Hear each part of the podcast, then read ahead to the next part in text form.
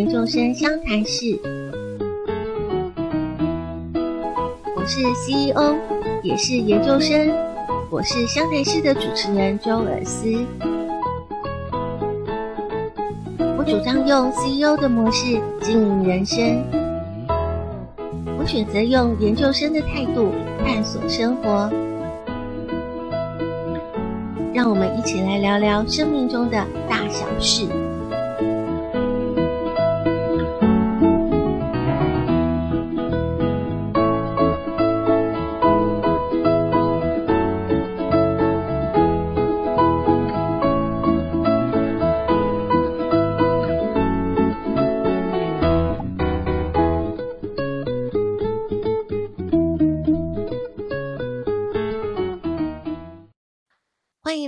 CEO 研究生相谈室，我是主持人周尔斯。还记得你小时候是属于大人眼中成绩非常优秀、总是名列前茅的好孩子吗？还是你是属于不爱读书、成绩老是落后，让大人伤透脑筋的那一种呢？今天我们的来宾从小就不爱读书，偏偏他有两个哥哥姐姐，成绩非常的优秀，总是名列前茅。不爱读书的他，到了高中的阶段，进入了技职学校。通常技职学校的同学毕了业，跨出校园，通常都直接进入职场。在一段时间了之后，在工作上的专业技术磨练，通常也都会有很好的薪资和职涯发展。可是我们今天的主角，他又有了不同的想法，也做了不同的决定，走了一条不一样的道路。今天我们邀请到的大来宾是台湾科技大学机械工程系助理教授谢之俊谢博士，就让我们让他自己来现身说法，一起来听一听他的故事吧。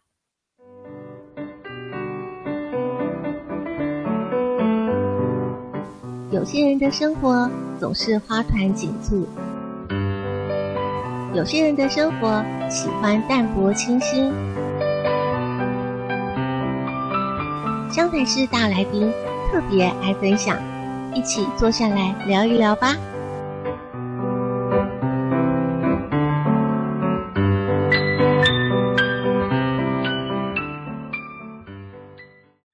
欢迎来到 CEO 研究生相谈室。我们今天邀请的来宾谢博士已经在线上了，我们请谢博士跟大家打一声招呼。呃，各位全国的听众朋友，大家好，我叫谢志俊。谢博士今天第一次来到我们的节目，要跟我们分享他的人生故事。谢博士可以告诉我们，你怎么样一路一路的念到了博士，担任教职的工作，可以把你的所学跟大家做分享。那前面的历程是怎么样的一个状况呢？事实上，我的学习的历程是相当艰苦的啊，真的是蛮辛苦的。像我国中，我记得我国中读的就是三年级就开始。分班，我实际上是一个呃放牛班啊的的小孩，真的就是一个放牛班的小孩。现在可能很多人还不知道放牛班这三个字的，就是等于说你要升学考试的话，资优班他就他就必须要跑班。那那那个时候的我，事实上我小时候在亲友的面前就是一个不会念书的小孩。那不会念书的小孩，你算是已经是博士，而且是老师。我的人生就是取决于说，我是比较。坚持自己，我也不喜欢被看清啊。我自己觉得说，应该要一点一滴上来，我不能被看轻。所以什么时候会开始觉得说，你要好好的认真读书呢？开始认真读书的话，是是在我大学的时候。我我大学事实上，我有一个科目啊，被当三四次。我是到第四次的时候才，我我是延毕的。我我是读二技，我是职校起身，但是我延毕。哦等于说同学都毕业了，所以先博士高中的时候念的是技职学校。对，我是念呃机机械群的，我我是我高职我是念职校，高职是念钣金科。然后后来又考考大学，那个时候职校要考大学不容易耶。我我那个时候考的是职校的部分，我是考四技二专，因为现、啊、我我当时的学校没有像现在有私立的四技啊，那时候。那时候全国大概五六间国立的，都是后来才升学院这样。对，所以那时候应该算是到专科，对不对？对，我那个时候年代大大部分都专科，甚至连技术学院跟科技大学都没有。嗯嗯、那都是后来才升等的。对啊，所以那个时候的学生念书就很迷惘。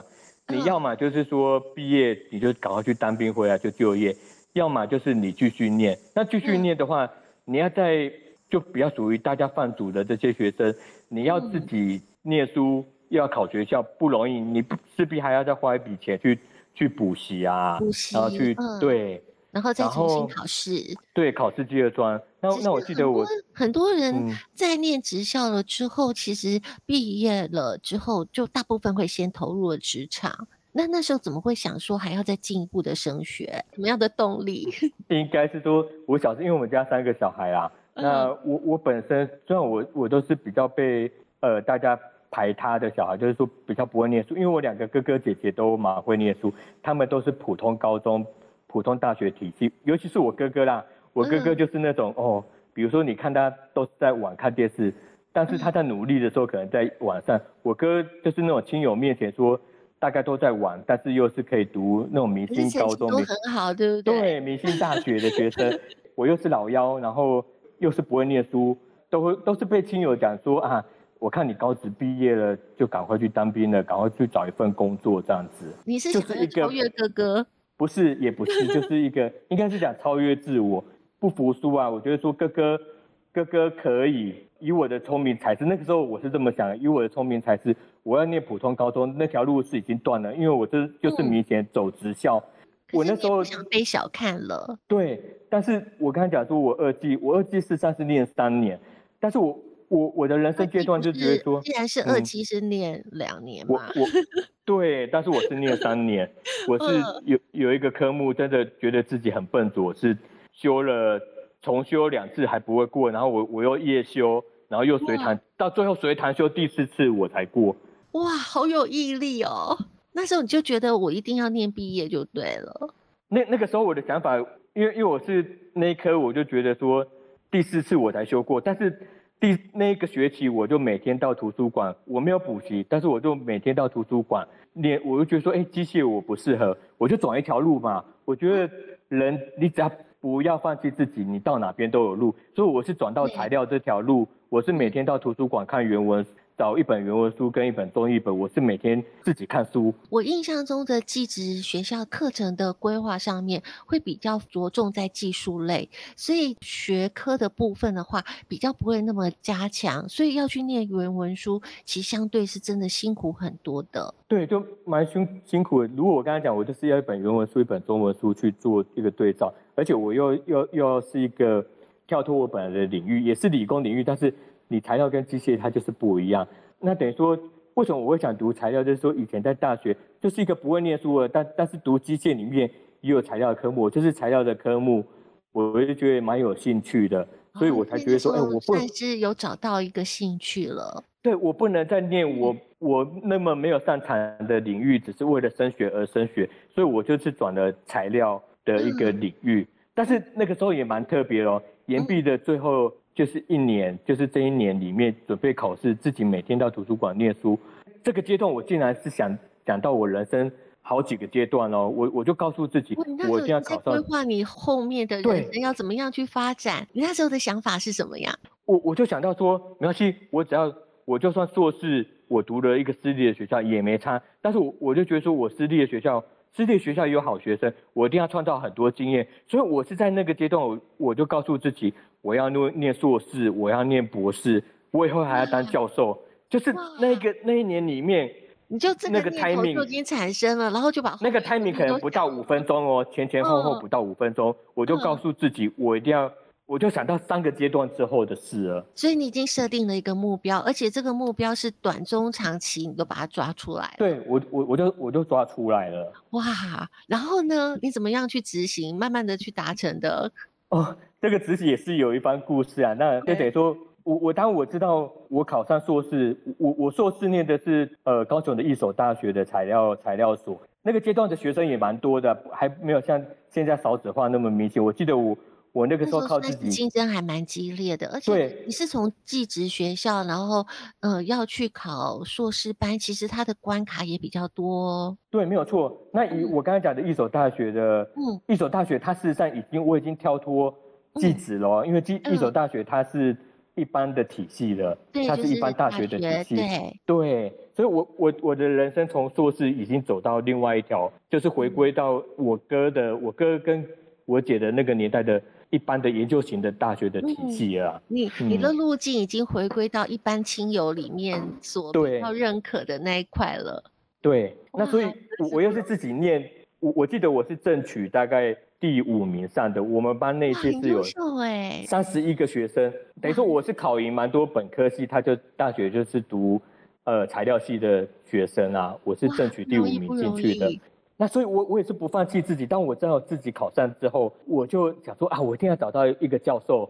我我记得我当时就是在网络上面找呃系所，我想跟的教授。那因为我本身是读机械的嘛，那所以机机械的我我如果做材料，我就找到一个金属的教授，因为我觉得说，像我刚才讲的，我人人生已经讲到我要读呃硕士，要读博士，要当教授，所以我找的老师也是呃做机械比较相关，就是做金属材料的，因为我们我们材料学门算蛮多的。我找一个金属材料的，又留德的，嗯、有有留德的指导教授。你那时候考虑到的部分是包括了你自己本身在机械的部分有基础，然后对材料的部分后来有兴趣，比较多的时间去研究它。对，就是我是希望把这两个部分做一个延伸，嗯、还是不要浪费掉我之前所学这样子。那所以所以我也是利用，所以这两年我是比一般学生更拼哦。我并一并不因为考上了。就就觉得说啊，自己很了不起啊，这样。我事实上蛮多论文的部分的做实验，有时候我我甚至我记得我我最晚都会做到，我们学校算山上，我都做到凌晨一两点再下山，那时候都都已经没有人了。所以你硕士的部分是就用两年的时间把它完成，而且我硕士也得到蛮多经历的，等于说我硕士毕业我就有一篇的国际期刊论文发表，哇，然后还有。呃，我也在硕士期间加入蛮多金属的相关学会，因为各位知道，加入这些协会都要有那种会员，都要加入，都要有一些费用。但是我觉得我，我我那时候想到的人生就已经蛮宽广的哦，想到我就业面了，我已经在累积人脉了。等于说，我也是在协会里。事实上，我硕士在毕业之前，我每年也是借由，因为这些协会都有办一些论文的年会，这些年会都有发表，论文发表我都会去，而且我都觉得说。我的人格特质有一点，我就是不服输。我今天去发表论文，年会发表论文，我就一定想要拿奖。我我就是很大的企图心，我也真的非常的推荐可以去参与相关的所学的科系，它的学会其实学会里面都有很多的资源，而且如果有机会去参加学会的年会，听得到很多很多这个领域里面非常非常重要的精华，然后或者是很多的精英到现场去做发表，那是一个很好很好的一个学习。没有错，那我在教学生，我是跟学生讲说，你们不要只为了毕业而毕业，你们千万要在很多很多能力的养成，或者是很多人脉的建立。如果你可以在大学或做博士就建立起来，对你们人生很很有帮助的。所以谢博士是从那个时间开始，其实就已经在为自己未来的就业再去做一个铺陈了。事实上，我硕士这个部分，像我刚刚讲，有一篇国际期刊。事实上，国际期刊要在硕士期间，在我们理工里面要有是不容易、很难的一件事情。因为你你写都不容易，你连写你连写中文论文都有问题，怎么可能会有时间去发表国际期刊？然后我也在很多年会、各式各样的金属年会里面发表的论文讲，对我来讲是稀疏平常啦。我也很难回想到说，哎，我以前是一个放牛班的小孩，到硕硕士的期间也可以获得这么多的一个经历，真的是不容易。那怎么样会去想到说这些学会的发表了，他可以去得到什么样的一些养分，未来在国际期刊上面可以得到发表的机会？哦，事实上蛮多的。为什么要要加入这些协会？这个不是为了得论文奖，这里面有很多理监事或很多委委员会里面这个领域的前辈的先进，对他的先进也有很多理监事是学校里面的知名的教授，在这里面久了之后，你事实上是跟他们在学东西，等于说你是学到你你可以在学生时代借由这些协会跟学会的参与，学到他们在工业界的一些发展的一些趋势，或者是。跟这些呃，跟这些教授，在协会里面跟这些教授学到一些哦，他们在带一些学生啊，或者写论文啊，或者是他们各个方面的技巧，的时候的一些心得跟技巧，然后还包括了教学上面的技巧。对，也是为未来，像我刚才讲的，未来我要当教授，蛮多协会的先进跟这些教授，未来等等我当到目前当的老师，都是我最好的朋友跟战友。嗯那既然已经想要往教学的方面走，博士这个是一定要去攻取的，对不对？对，没有错。那个 timing 我就会想到说，当老师是因为说，我觉得说做硕士是不够的。你真正人生阶段，我已经想到说要帮助很多人，要帮助很多学子，嗯、所以我觉得当老师是我，你没有一个好的 title 的话，你很难帮助到很多人，你的说服力也不够。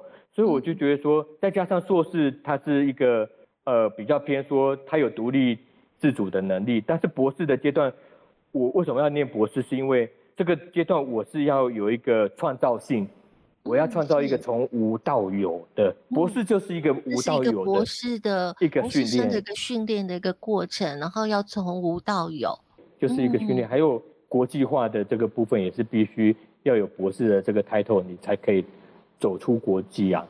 对，就是这块部分倒是很想请谢博士来分享，嗯、因为呃，到目前为止，其实你的求学历程都一直是在国内，那怎么样能够去得到国际的关注？因为其实谢博士现阶段有非常非常多的国际期刊的审查，都是会找到谢博士这边。那可是谢博士是一个没有出国，我们一般说的更没有过洋墨水的这样子一个博士，怎么样去得到国际的关注呢？哦，主持人这个问题很好，因为也有很多人在问说，哎，为什么人家找找你审稿，为什么不找其他人？那我我我跟各位分享，就是说，你你之前辛苦的路都不会白费。像你在博士期间，为为什么这些期刊会找到我？等于说我我在博士论文的这个部分也是相当投入在这这个部分的研究。你在国际的知名性就要靠你的学术著作嘛。所以所以为什么这些人会找到我？就是说，一般的理工的呃博士，他的毕业的门槛在提出博士论文之前是要两篇国际期刊，我那个时候是很努力在，一直很努力在学术的研究。我毕业的时候是十篇的国际期刊啊，一般的，对，哇，那几乎是都一直埋头在研究里面了。那这个也取决于一个技巧啊，你要在博士同样的年限，从很短的时间去找到一个研究的灵感，快速的，可能人家做实验可能要好几个月，甚至一年以上，但是我我可能就是说我的技巧抓住了，我可能几个月，我我最快的一年都还可以。发表个两三篇以上的期刊哦，所以这个里面一定有很多的诀窍，希望谢博士可以跟大家来做分享。先休息一下下，听一首歌曲，我们来听谢博士跟我们分享怎么样可以做到事半功倍。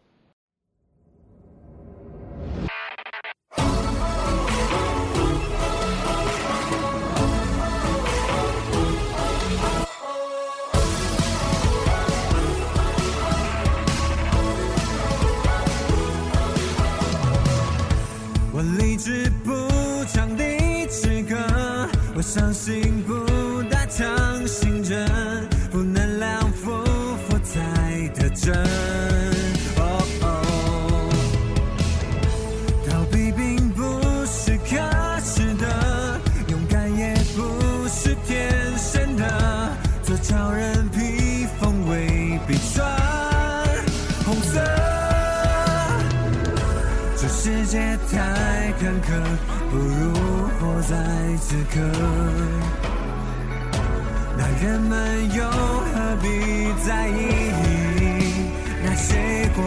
不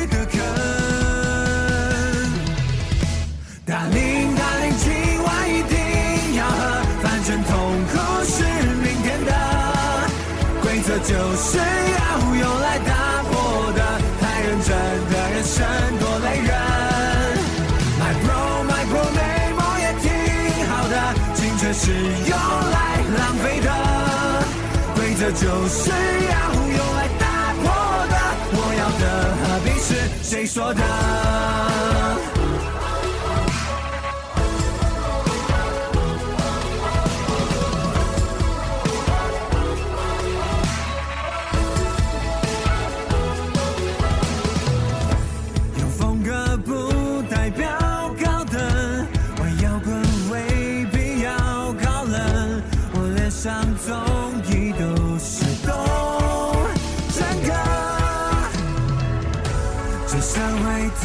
下了，还好我活很真，就像我从来不在意，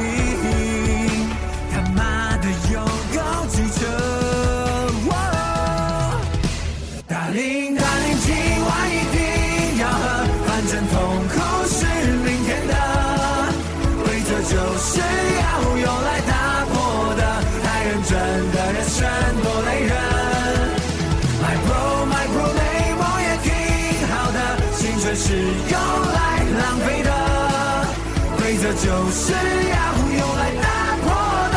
我要的和平是谁说的？不扑火的，不单纯的吻，好的故事不遵守规则，结局照样能精彩。深刻。哪里哪里今晚一定要喝，只要有，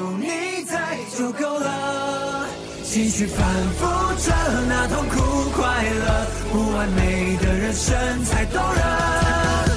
My bro, my bro，美梦也挺好的，青春是用来浪费的，规则就是要用来打破的。我要的何必是谁说的？规则就是要用来打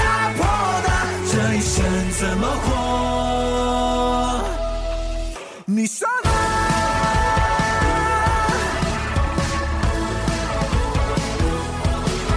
你说呢？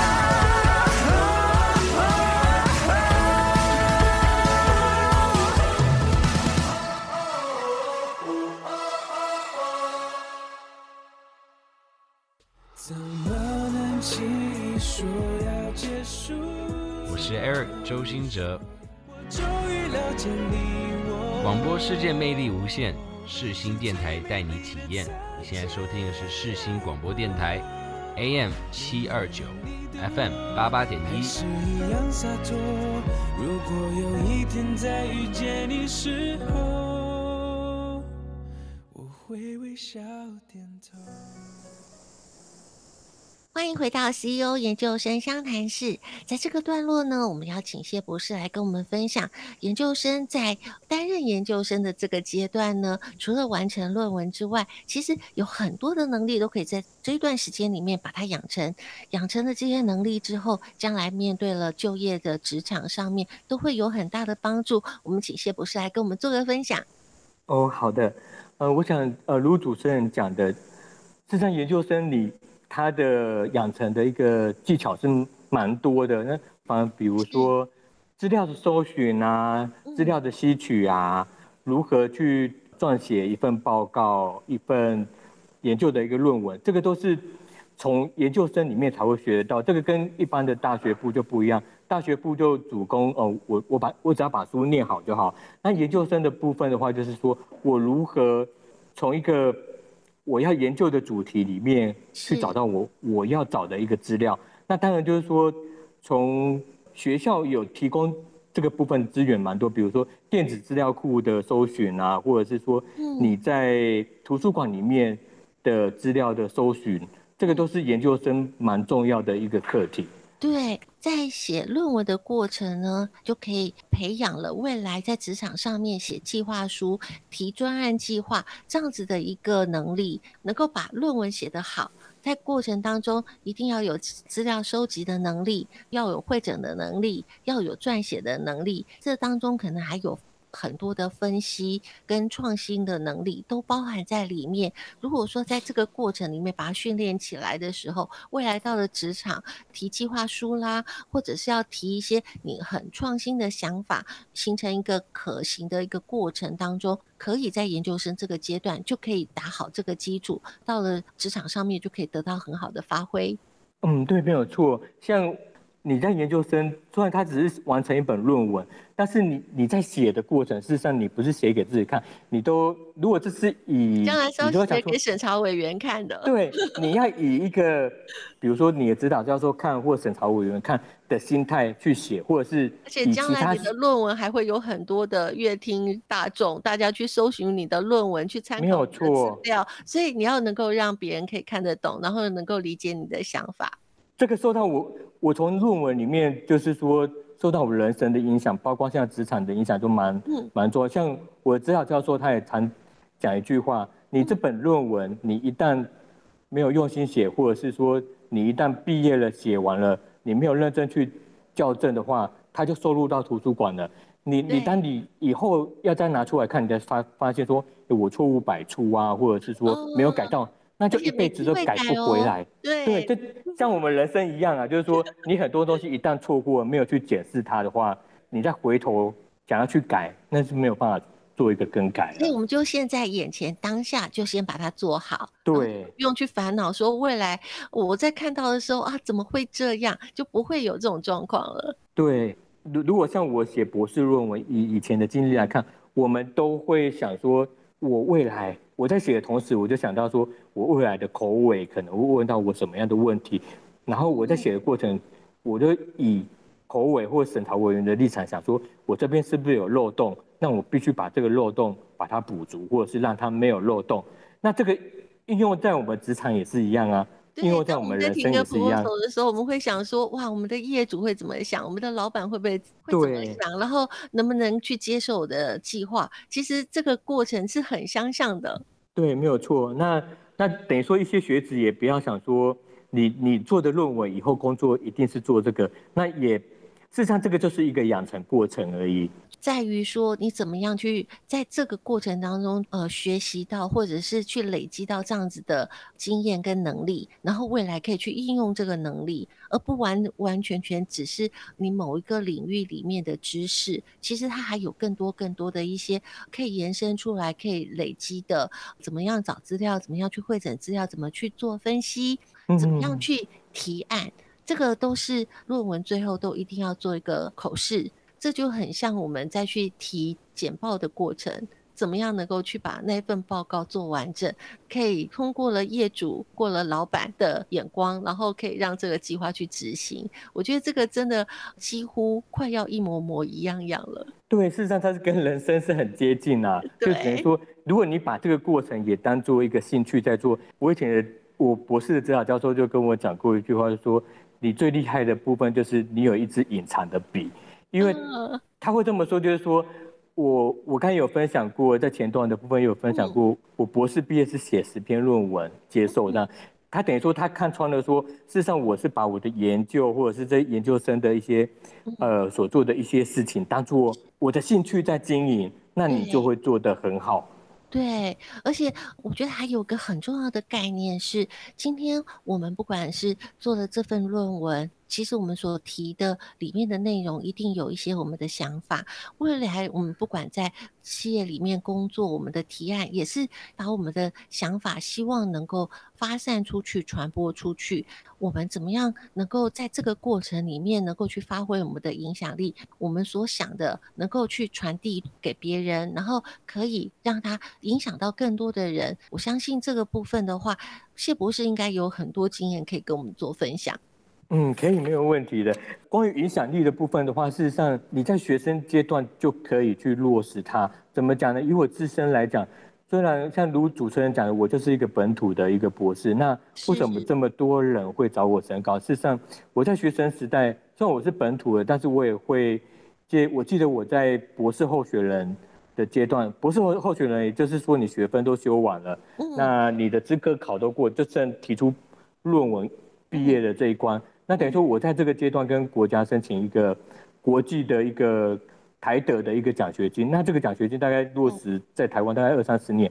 我我也是说，因为它必须有很多审查的资料，就是附上蛮多审查的资料蛮多。那这个部分，如果你没有，我没有这些研究生阶段的养成，我是没有办法准备这些资料。等于说，你也是替自己。除了想要拿到这个奖学金去国外做研究交流之外，你也是把你的研究能力，把你的特长展现在他的书面审查的这个奖学金的书面审查，那也也是蛮蛮幸运。当时呃全国这一梯次的文法商，因为它是文法商都可以申请，还有理工都可以申请。我当时是记得是全台大概排名第一的审查通过的。那等于说，这个也是在你学生阶段。你要创造，你是本土博士没有错，但是你要想办法帮自己做行销，创造一个未来的竞争力。因为这个一旦稍纵即逝，你一旦毕业你就什么都没有。你要在你职场，你才在学说，哎，我要怎么写报告，或者是在做一个好的一个 presentation，这个是在你要到职场学就困难的。所以学生阶段事实上有很多东西可以去慢慢累积，对，都可以去补的能力。其实现在是一个自我行销的时代，你要让别人可以看得到你，看得到你之后，才有机会去展现你的能力，或者是展现你的创意，能够去做自我行销这一块是很重要的。你学会怎么样去做自我行销的时候，你就有机会可以去发挥你的影响力。比如，比如刚刚有提到主持人有提到说，哎。论文蛮多都会找我当 reviewer，就是审稿委员。对，这个就是这个在于说，呃，我也发表过蛮多论文在国际间交流，嗯、这是这是其一。那其二的部分的话，那个就是你在增加你自己的能见度了。国际的对，等于说你发表的东西，同样一个死板板的东西，你发表接受的文章的内容，嗯、你你也是要有一些创建，是很有趣，很容易引起读者的兴趣。所以这个也是。功力的养成，还有一点说，就是他们会找我审论文，就是说我我在各个期刊的一个系统，我也是做一个行销啊。比如说，期刊里面他会提到说，如果呃他会在征 reviewer 说，你你当然你也要附上你的履历各方面的经历去投出去，他会去审核。如果你适合当 reviewer，他就会通知你，然后附上呃这个审稿委员的证书。事实上，我就是把。那但这这些都要花很多时间去，对，都很多时间配合他的表格，然后对很多做填写，嗯，蛮多部分，相当于就是说我在研究生阶段的很多经历，这个部分就可以附上去，或者是有在一些协会当一些委员都可以附上去。那等于说也是替自己做一些行销。那他们也有一个审核机制，审核过了，他们就会通知你，以后有文章，他们有相关领域的文章，他们就会邀请你。审稿，那有一就会有二。如果你审稿一篇不错的话，嗯，那其他其他的期刊他也会看到，他就会慢慢累积你审稿的一个数量。在这个过程里面，他也是在审查你的审稿能力。对，所以都是在铺陈啊，就是说蛮多部分都是。所以在研究，事实上在学生时代，就我个人而言啊，你的努力绝对不会白费，但是你努力也是有方法，这个都是我们要去蛮多部分。是可以去学习的，实际上是都一辈子回想都是很受用的。是啊，而且我也很想请谢博士来做一个分享，就是要让自己在国际上面发光，然后国际上有这么多的专家学者，这也是一个非常竞争的一个领域。那如何去培养自己的竞争力，然后可以在这个地方可以脱颖而出呢？嗯，我这边刚好有一个。知识化的部分我也可以做一个分享，像现在都是数据化嘛，各个方面，为什么这些人他不可能看你呃审多少篇文章再去找你？这个还是有点慢。现在国际间有很多系统，比如说，比如说我现在有发表蛮多文章，你可以把你这些文章，它有一个系统可以帮忙帮忙你处理你这些文章引用的数目是多少，它它都会自动帮你收集做。像现在工业四点零的一个概念，就变成大数据的收集。等于说，你把你的资料丢进去之后，这个系统以后你你的履历，它就会帮你整理了。你引用你多少文章，它都会帮你整理了。所以这些数据它都会自动产生一个报表。所以你你就可以用这个科技化的去帮你做一个行销。以后你要做什么，你就是把你哦，比如说哪一篇文章引用越多，那引用越多的话。人家其他的期刊都是成绩单了，对，所以你要善用资源，你要用你要善用平台去帮你做行销，这样子才会快。嗯，那对，我相信还有很多的部分是来自于说专业领域里面呢，你还必须要不断的去吸收。那可是我们。常常都会觉得说我，我要去做我的本职，其实就已经很花时间了，或者是已经其实已经非常累了。那我怎么样再去找时间，然后能够去强化我自己，然后去做自我能力的提升？其实这块部分对很多人来说会有时间上的困难，或者是说会有一些方法上面的困难。有没有什么是谢博士可以跟我们做分享的呢？嗯，像我个人以这以以这个部分来讲，我觉得最快的方式就是你自己走出去。比如说我呃我在学校教学生，我那知道学生对很多东西的迷惘看法，或者是我等于说，或者是我每年都会受邀呃担任口试委员，我就从别人的研究里面报告给我听，或者是我审查他的论文，的当下，我就知道说，哎，其实也在学。对，我就自己在学习。等于说人家讲不不入虎穴焉得虎子嘛，等于说我自己先进去那个坑里面，那个那个洞穴里面，这样我就会得到那些东西。这是最快又最省事的方法，因为现在时间大家都太满了，你要自己再去看书通充实都太慢。你你就是直接去，比如说人家说要当口述委员，你就多去，你多去，你表现的好的话，人家就愿意。以后有学生不错的论文，就会邀请你。那所以用这个方式，你就可以让自己一直在做学习，一直在做学习。对，那就是不要排斥。如果说大家在工作当中，如果主管派了一个新的任务给你，我们尽量的就不要去排拒它，就把它接起来，这样子。对，就把它接起来，嗯、接起来了之后，你就很自然的会在里面呃收获一些经验，或者是累积一些能力。呃、那也不要怕跌跌撞撞，搞不好你收起来的时候，这些跌跌撞撞，后来这些跌跌撞撞的学习都会造造就你成功之后就知道说，哎。我怎么样可以避免这些跌跌撞撞，减少它？那造就你以后有些事情更容易成功了。所以这些历程都会是未来的养分，其实都很重要。对。然后你只要能够多去接触，你就自然的就会从工作在付出的过程当中，其实就已经在收获了。对，没有错。太好了，接下来呢，有一本好书要推荐给大家，这也是谢博士今天特别推荐给大家的一本好书。书的名字叫做《研究生完全求生手册》，真的非常感谢谢博士推荐这本书。我发现我在阅读它的过程当中，我发现它不是研究生的求求生手册，我觉得它是一本人生的一个求生手册，非常推荐给大家。我们休息一下，听一首歌之后，我们在下个段落里面，请谢博士来跟我们好好的分享这本好书。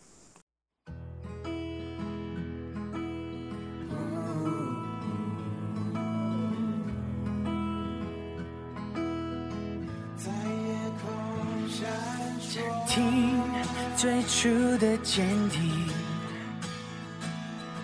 沉溺让我无法抽离，这尴尬的平静，我多少会质疑，我该如何定义自己？我想我不会那首我们都爱的歌曲，为什么会忘记当初我们的约定？其实这只是过渡期。我会一直追，一直追，一直追，追着我的任性，追着我不怀疑，追着我不放一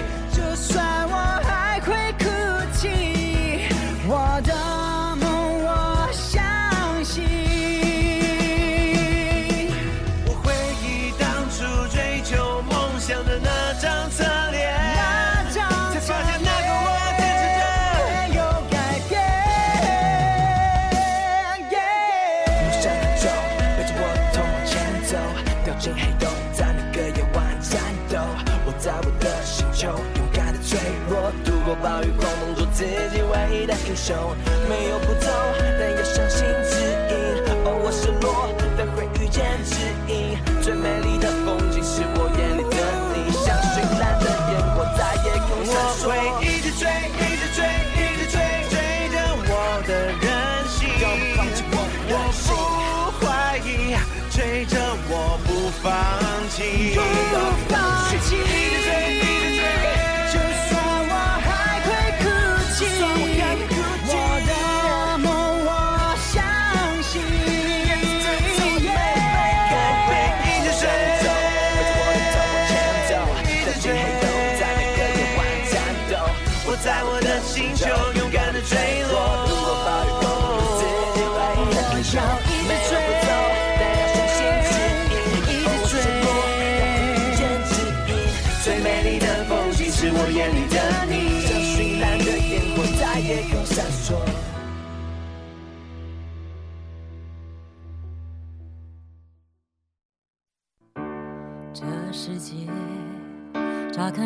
下有点灰。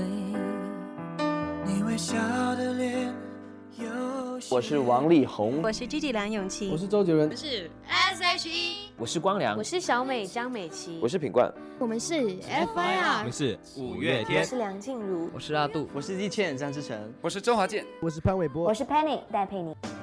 手牵手，我的是。新广电台 AM 七二九 FM 八八点一，和你手牵手，一起迎向更好的明天。手牵手，我的朋友。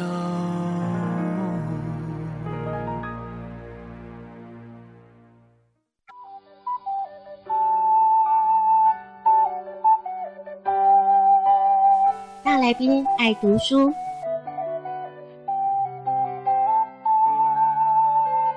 书中自有黄金屋，书中自有颜如玉。大来宾万中选一的黄金屋，只推荐给你。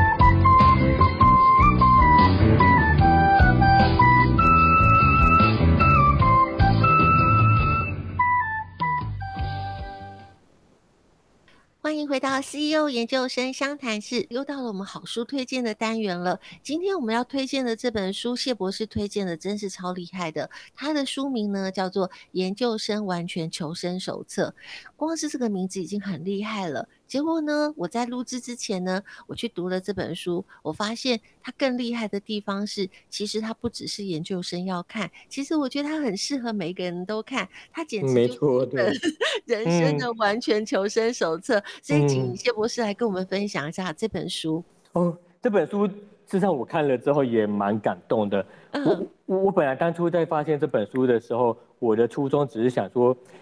呃，因为我自己本身是老师，也带也带过研究生，我教人家写论文或者是分享很多东西。嗯、我本来的初衷是想说找一本可以教呃研究生如何写论文，是但是这本书出乎我意料之外啊。对，他等于说他我也有他把他不是只有教你写论文，就是说他把你很多比如说在职场上面需要的一些整理资料的一些思维，嗯、包括你怎么样，比如说它里面有一个章节也有教到说你在写一个东西。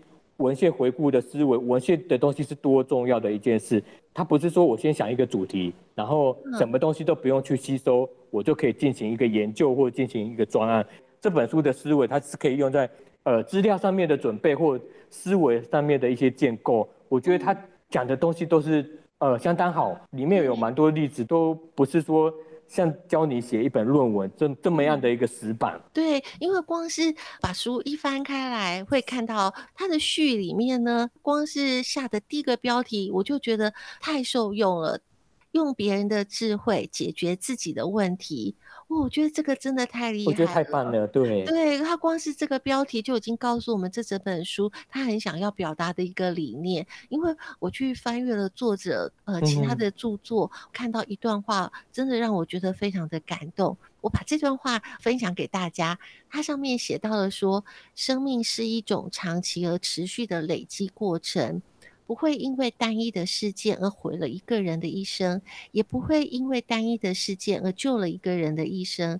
属于我们该得的，迟早会得到；属于我们不该得的，即使是侥幸得到。它也不可能长久保存，所以他告诉我们的是说，你在人生很多的重大抉择的时候呢，嗯、其实你会发现说，你可以淡然处之，因为你只要很用心的在当下的每一刻，对，你的人生就不需要有太多的忧虑。就像我们现在在疫情的期间，嗯、我常常会听到有人有一种说法说，说这次的新冠肺炎的疫情，因为大家需要警戒，需要保持距离，很多人现在都是在家上班，在家上课，常常会觉得他的生命好像被按下了一个暂停键，甚至有人说是一个停止可是我觉得换一个角度去看他的话，他是转换了另外一种情境，让我们去。感受过去我们在忙碌的生活当中，我们没有办法感受到的另外一种情境。对，没有错。或许我们可以在这个过程当中去发掘了我们另外可以去发展的潜力，或者是可以让我们好好的跟自己对话，去发现我们下一步想要走的路。对，没有错。因为这本书我的感受也是蛮蛮深刻的。他除了教你怎么写论文之外，他他是在引申出来的概念，像像我刚刚讲的，他他事实上他的实质效应是更大的，乃至于说我的印象深刻就是说，我我们在职场，我们也必须有时候要去揣摩。上级的一些想法，像它里面有一个章节，又有讲到说，嗯，你的指导你怎么样去写一本论文，你去揣摩你的指导教授会怎么样来问你这个问题，怎么样去揣摩你这本论文，或者是将来的这些口试委员会怎么样用什么样的观点去来看你的这个专案或者这这本论文，我我我觉得这个也是蛮受用的，因为他会把一件事情的完成归功说，他事实上不是为了你自己当。就是个人而配套的，你应该就是说一个严谨的一件事情的话，乃至于我们生活的一些事，你必须是由你要去揣摩众人的意见怎么去看待，而不是说活在自己的框架里面而跳脱不出这样的一个小框框这样子。对，因为呃衍生出来其实有很多很多都是可以应用在我们的生活当中的，例如说很多人都会想说你的阅读能力。大家会觉得说，对，现在很多家长有很在乎小朋友的阅读能力、写作能力，但是这个部分呢，落实在我们的日常生活里面，你才会知道说，哦，原来呃，阅读这件事情，其实它就是在累积你未来写作一个很重要的一个关卡。怎么样去做这件事情？过去可能有很多人会觉得，我每天都在忙，我忙不完了，嗯，根本没有时间去做阅读这件事情。现在宅在家里的时候。你可以播出一点点你追剧的时间，对，没有错。这件事情，像主持人、嗯、主持人现在提到阅读的这个部分，在、嗯、在这这本书里面也有提到哦。嗯，事实上，阅读的东西也是有它的技巧性啊。就等于说，你一篇文章拿到一个专业的文章拿到，你不是说急着要去了解它全部的意思哦。比如说，这是一个西文的。西文的一一篇文章，你去了解它字面上面的意义，你花了你太多时间了，不如你去了解它实质的意义在哪边。比如说一一篇文章里面或许有一些图啊，你可以先从你有兴趣的部分先做一个了解，有兴趣了之后，你再去拓展了解这篇文章，而不是说死板板的，我们拿到一篇文章就去呃阅读它，花太多时间了解，最后了解到是一个它的一个。实质上面字面的翻译，对，作者里面彭教授也有提到这个部分。那这个跟我们人生里里面也有也息息相关啊。我们往往会为了了解一件事情去涉猎太多资料，但是我们却被这个资料的不了解这个资料的实质真正的意义，却被它的文字的意义去牵绊住，往往却没有办法了解哦，我们阅读的东西的。真正的含义是？它真正的含义是什么？就有点像见树不见林这样子。对，就只看到了这棵树，你没有看到说它在整片森林里面，它是在一个什么样的位置。所以，呃，我觉得这个过程都是累积的。你可能刚开始不知道我要怎么样见树又见林，可是你如果一次一次的累积这样子的阅读的经验，就会慢慢的，哎，你就发展出来你自己本身的归纳跟分析的能力。那你对，那那这看资料就不一样了。对，那我这边也可以再分享到说，呃，作者彭教授他对这本书他又提到，里面有提到一个一个见解，就是说，一般我们我我们在学一个东西或撰写一个东西，我们都太执着它的先后顺序了，就觉得说，嗯，我一定要自式化的按照自式化的 SOP，嗯，从一到五。事实上，彭教授给我们一个概念，说很多东西你你可以跳跃式的去。完成一件事情，嗯，有时候会更事半功倍。你可以跳脱出你的思维，而不是说很多东西一定要知识化。这跟我们人生的部分在处理一些事情也是一样。说你一定要先走哪一步？对，不一样的顺序，你却可以发现到不一样的收获，而且这个收获会远远大于你按照实质的顺序去走，这样。对，而且因为现在是一个资讯爆炸的时候，你每天要接收到的讯息太多了，你不可能把每一则讯息呢都非常仔细的这样去详阅过，然后再来去整理它。所以你必然是说，你一得到一个资讯了之后，你必须要有去抓重点的能力，会帮助你可以去做后续的归纳跟分析。这个这本书里面也有提的，对，嗯，那他也有提到啊，因为这本书里面也有提到。不是每个人的聪明才智都有办法创新。像如果你是以博士生来讲，他就是必须创新。里面书里面也有提到很多东西，你必须从模仿。我们先从模仿开始。如果你什么都不会的话，你先从模仿或者是大方向、大范围的涉猎知识之后同整开始，从模仿开始。那你模仿久了之后，你就自然知道说哪些部分人家没有模仿到，那那那个或者是没有做到的那个部分，就论文的部分就也就是创新的部分。那就人生的部分，如果你要进进行一个研究的专案的开发，也就是你找到一个创新的一个点。那这这个也是这本书里面有提到的一个部分。就会回到了一开头他说用别人的智慧解决自己的问题。对。我们不是在鼓励抄袭这件事情，不是哦，是你可以去看别人的呃资料，看别人的文章，慢慢的去从当中去学习他的方法，然后来把你自己创新的一些想法。可以利用这样的架构，你学到的架构，然后把它建构起来之后，它变成一个系统化的一个知识，或者是它变成是一个完整的一个企划。那这样，当你提出去的时候，你的说服力就会强，因为内容它是完整的，嗯、是扎实的。对，这个就好有点重要。对，好比在我们，好比像是我们小 baby，他在刚开始两三岁，有时候在学语言的部分也是一样，他刚开始也不会写字，也看不懂字。但是他也是听父母或者一些亲友或者是一些从从模仿去学，那模仿久了之后，他就知道说，哎，他这个音是代表什么样的动作，或他的他的意思是怎样，也是这样的。呃，这本书阐述的模仿的概念是这样，而不是它绝对不是一个抄袭，就是从学语言，就是从一个语感开始。对，就是说先模仿开始这样。嗯，其实对，像我们在职场上，我们也常常会鼓励很多的新鲜人进到一个职场了之后，你可以先找一个。范本，例如说，你会发现里面有位学长、学姐，或者是你的主管，你觉得他的表现是你觉得很值得去仿效的。例如说，他怎么样去处理事情，把它当做是一个你的范本去学习它。慢慢的，你会越来越像他，那你就会发现哎，你越来越成熟了。那你可以先找一个这样子的目标，嗯、学习的范本，可以当做是你进步的一个方向。那或许你就会觉得，你可以离你的目标更近一点。书里面有阐述到一个概念啊，事实上，多文章的阅读，呃，固然可以帮助你产生一些想法，但是有些书籍的部分，它事实上就是说，因为书籍是纵观很多研究的一些成果，有时候你看对一本书的话，会比你看错很多文章还来来得好，因为这本书它就会告诉你正确的一个方式，所以。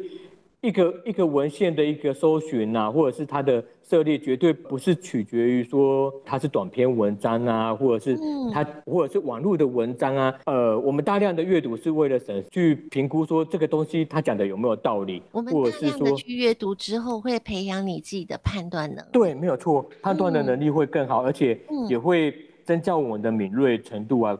我我觉得一个研究生啊，或者是一个业界的主管，或者是一个业界的一个呃基本的员工，我觉得敏敏锐度蛮重要的。嗯、当你可以设、嗯、对敏感度，你当你涉猎的东西越多，你的敏感度越好。比如说像我呃，就能够去判断什么是假消息。对，像一本论文，我大概翻一翻，我就可以知道说它的问题点到哪边。嗯、那事实上在我们人生里面也是一样。你的阅历越丰富，你阅读的东西、吸收的东西越多的话，呃，你以后做很多事情的判断的准确性跟它的一个快速性就会事半功倍。所以这本书我也是学到蛮多的。对，因为这个阅读包括是你去阅读文章或是阅读书籍，其实还包括你阅读人的能力，都会变得不一样了。你的敏感度也会变得不一样，比较懂得怎么去判断哪一个是重要。或者是说，你能够去判断说这个资讯它的正确性是不是值得你去做参考，这些东西都是从这个过程当中累积起来的。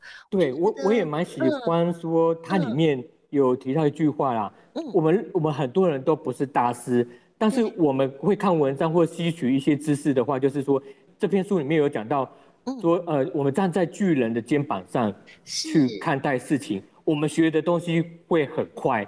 也会比较精准，因为我们就少走很多冤枉路，所以我蛮喜欢他讲的这句话。比如说巨人的肩膀上面，那他也代表的这个巨人，他是吸收到蛮多的智慧，还有蛮多知识存在。这个巨人的话，他也是就是一个蛮好的一个人生导师啊。对，就是一个人生的导师，你就有个目标，有个方向，那自然你也比较不会有那种不知为何而战的感受。因为你会知道说，你会看得更远，看的方向不一样的时候，你就发现说，哎，原来还你的人生路程还有这么多这么多有趣跟未知的地方可以值得去探索。我觉得这个是一个很棒很棒的对，没有错，呃，传达出来的一个讯息。我我也蛮佩服彭教授写这本书，他他前面的秩序的部分，他有写到说，他事实上在早期在写这本书啊，他还没有完成书籍的部分，他只是他放在网络的一个可能。